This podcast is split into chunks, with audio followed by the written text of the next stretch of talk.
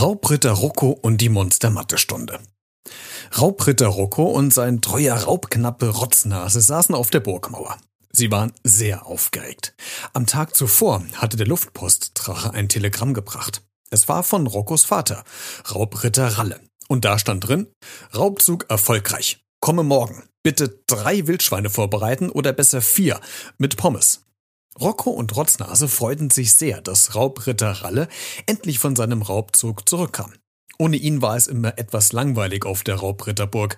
Wenn Raubritter Ralle weg war, gab es zum Frühstück kein Puddingwettessen und mittags keine Schlammschlacht im Burggraben. Und abends keine gruselige Gute-Nacht-Geschichte mit Prinzessinnen und anderen Ungeheuern. Außerdem brachte Raubritter Ralle immer irgendetwas Spannendes von seinen Raubzügen mit. Darauf freuten sich Rocco und Rotznase am meisten. Er kommt, rief Rocco aufgeregt und zeigte auf den Wald. Da drüben, da ist er. Nein, sagt Rotznase, das ist er nicht. Das ist ein Hatschi-Bär. Rotznase war gegen fast alles allergisch, gegen Seife zum Beispiel und gegen Waschlappen und ganz besonders gegen Zahnpasta. Jetzt brachte ihn das Moos auf der Burgmauer zum Niesen. Quatsch, das ist kein Bär, sagte Rocco. Ein Bär reitet doch nicht auf einem Raubochsen. Das ist ja auch kein Atschi, Raubochse, sagte Rotznase. Das ist ein Nilpferd. Ach so, seufzte Rocco enttäuscht.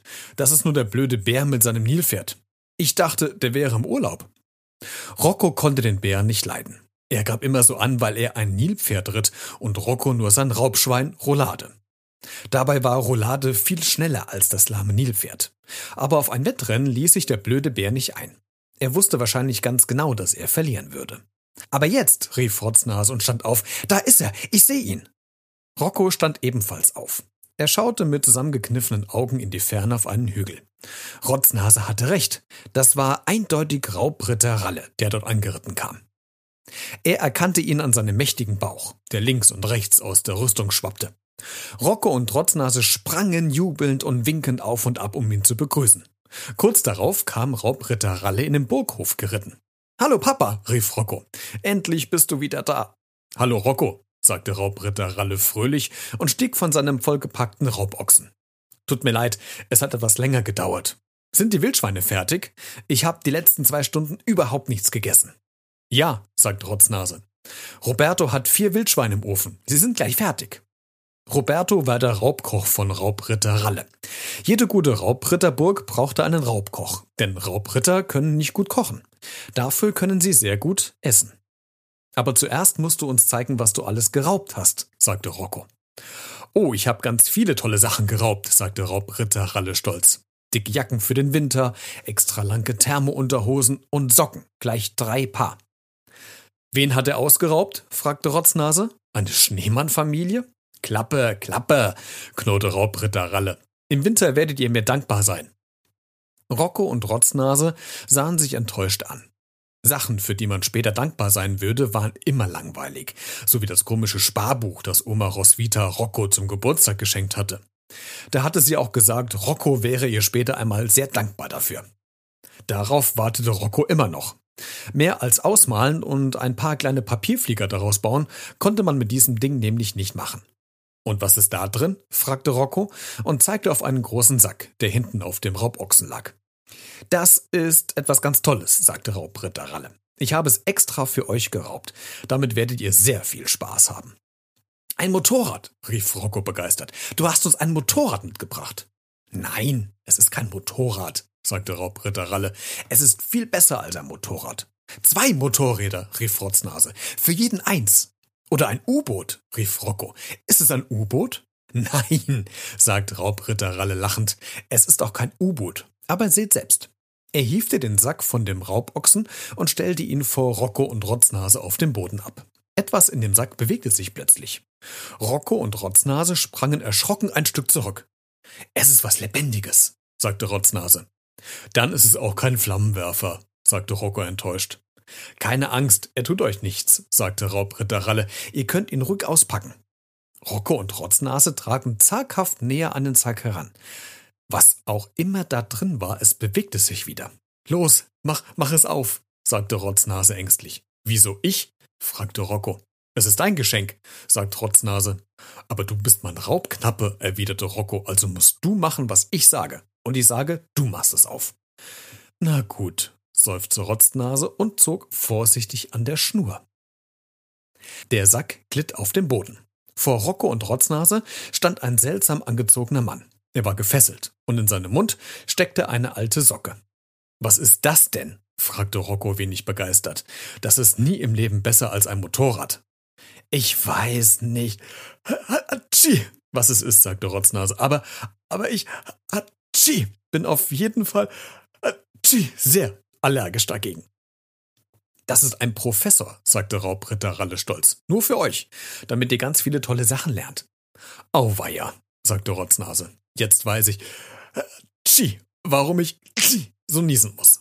Ein Professor, schimpfte Rocco, das ist ja wohl das langweiligste, was du jemals geraubt hast. Den kannst du behalten. Ach komm, jetzt sei nicht so, sagte Raubritter Ralle und löste die Fesseln des Professors. Probier ihn doch erstmal aus. Du lernst bestimmt etwas, das dir Spaß macht. Ich muss nichts lernen, was mir Spaß macht, meckerte Rocco. Ich weiß schon, was mir Spaß macht. Und ein Professor macht keinen Spaß. Wenn ich nichts im Bauch habe, verstehe ich auch keinen Spaß, knurrte Raubritter Ralle. Du wirst dich jetzt mit dem Professor beschäftigen. Keine Widerrede. Haben wir uns verstanden? Rocco wusste, da war nichts zu machen. Wenn sein Vater nicht nur mit dem Magen knurrte, musste er ihm gehorchen. Na gut, seufzte Rocco, dann spielen wir eben mit dem doofen Professor. Wie heißt er überhaupt? Der Professor zog sich die Socke aus dem Mund. Mein Name ist Herr Pfiffig, sagte er. Ihr dürft mich aber auch Herr Professor nennen. Wo ist das Klassenzimmer? Ich brauche eine Tafel, einen Tisch und Stühle für die Schüler. Na los, Jungs, sagte Raubritter Ralle, baut dem Professor ein Klassenzimmer. Ich gehe so lange Wildschwein essen. Das fängt ja super an, stöhnte Rocco. Tschi, eine Stunde später hatten die Jungs mitten im Burghof ein Klassenzimmer aufgebaut. Die Tafel hatten sie vom Schweißdrachen geliehen, er benutzte sie sonst, um Surfen zu üben, wenn kein Wasser da war. Der Schweißdrache war sehr neugierig auf den Professor, also saß er auch im Klassenzimmer. Ein paar Raubhühner waren ebenfalls gekommen. Sie wollten lernen, wie man Eier zählt, damit sie wussten, welches von ihnen am meisten legte. Rocco und Rotznase saßen schlecht gelaunt vorne in der ersten Reihe. Normalerweise spielten sie um diese Zeit immer Cowboy und Indianer. Das machte viel mehr Spaß, als im Klassenzimmer zu sitzen. Der Professor stand am Pult und packte seine Sachen aus. Ein Lineal, ein Füller, ein Zirkel, ein Schwamm, Kreide und ein kleines rotes Buch. So, sagt Professor Pfiffig, dann kann der Unterricht ja beginnen. Wir fangen mit etwas Leichtem an. Wer kann mir sagen, wie viel drei mal drei ergibt? Rocco? Äh, mir egal, sagte Rocco mürrisch. Ich bin ein Raubritter. Ich muss nichts lernen. Ach so, stimmt ja, sagt der Pfiffig. Das hatte ich ganz vergessen. Dann wird heute natürlich nichts gelernt. Soll ich stattdessen eine spannende Geschichte erzählen? Oh, Sie. Ja, sagte Rotznase. Von mir aus, sagte Rocco. Er hatte starke Zweifel, ob ein Professor eine spannende Geschichte erzählen konnte. Also gut, passt auf, sagte Professor Pfiffig. Als euer Raubritter Ralle mich geraubt hat, war ich gerade Professor in einer Monsterschule. Dort gab es die größten und schrecklichsten und fiesesten Monster, die ihr euch vorstellen könnt.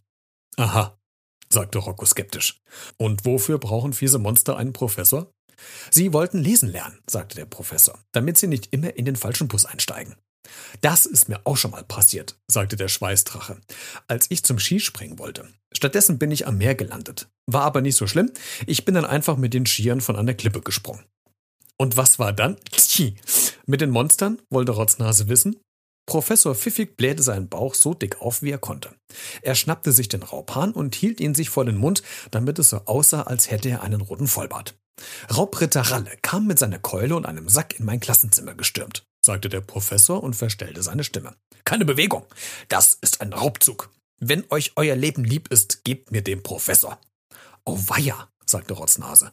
Und was haben die Monster da gemacht? Die Monster waren alle doppelt so groß wie Raubritter Ralle, sagte der Professor. Drei von ihnen haben sich sofort auf ihn gestürzt. Eins hat er mit seiner Keule erwischt, dem zweiten hat er einen Kinnhaken verpasst und dem dritten hat er ein Bein gestellt. Da ist das Monster mit dem Kopf gegen die Wand geknallt. Drei Monster sind ein Klacks für meinen Vater, sagt Rocco. Die schafft er mit links. Ja, aber dann stürzten sich die nächsten drei Monster auf ihn, sagte Professor Pfiffig. Das erste nahm ihn in den Schwitzkasten, das zweite trat ihm in den Hintern und das dritte kitzelte ihn am Bauch. Das ist unfair, rief Rocco empört. Kitzeln gilt nicht. Monster sind immer unfair, sagte der Professor.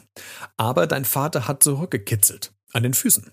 Da ist das Monster vor Lachen ohnmächtig geworden. Die anderen beiden hat er an den Köpfen zusammengedonnert. Die waren dann auch ohnmächtig. Yippie, jubelte Rocco. Mein Vater hat gewonnen. Noch nicht, sagte der Professor. Denn da stützten sich die drei größten und fiesesten Monster auf ihn. Oh nein, rief Rocco entsetzt. Noch drei? Diese feigen Monster. Und wie feige die waren, sagte er pfiffig. Sie haben ihn zu dritt von hinten angegriffen und sich auf ihn gesetzt. Ich dachte schon, jetzt ist es vorbei mit einem Vater. Aber dann hat er all seine Kraft zusammengenommen und seinen Bauch so weit herausgestreckt, dass die Monster von ihm heruntergepurzelt sind. Als sie auf dem Boden lagen, hat er jedem schnell einen Schlag mit der Keule verpasst und sie waren erledigt. Juhu, rief Rocco, mein Papa ist der Beste. Wenn ich groß bin, besiege ich auch so viele Monster auf einmal, vielleicht sogar eines mehr. Wie viele Monster waren's denn? fragte der Professor. Das war so aufregend, ich habe vergessen mitzuzählen. Moment, sagte Rocco und zählt dann seinen Fingern ab. Das waren erst drei, dann nochmal drei und noch die drei am Schluss dazu. Neun. Es waren neun Monster. Na siehst du, sagte Professor Pfiffig und zwinkerte Rocco zu. Jetzt hast du doch noch gelernt, wie viel drei mal drei ergibt.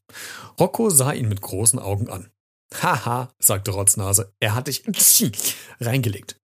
Das heißt, es gab überhaupt keine Monster? fragte Rocco. Nein, sagt der Professor lachend. Dein Vater hat mich heute Morgen beim Bäcker geraubt, als ich Brötchen kaufen wollte. Oh, was für ein fieser gemeiner Trick, schimpfte Rocco. Professor Pfiffig griff nach seinem kleinen roten Buch und dem Füller. Dafür kriegst du jetzt eine Eins im Rechnen, sagte er und schrieb die Note in das rote Buch. Das ist doch bestimmt wieder so ein fauler Trick, sagte Rocco skeptisch. Ist eine Eins denn gut? Eine Eins ist sogar sehr gut, antwortete der Professor, großes Professoren-Ehrenwort. Papa, rief Rocco ganz laut zum Turm hinauf, Papa, komm mal. Raubritter Ralle erschien mit einer Wildschweinkeule in der Hand am Fenster. Was ist denn? rief er herunter. Ihr habt den Professor doch hoffentlich nicht schon kaputt gemacht. Der war ganz neu. Nein, alles in Ordnung, rief Rocco.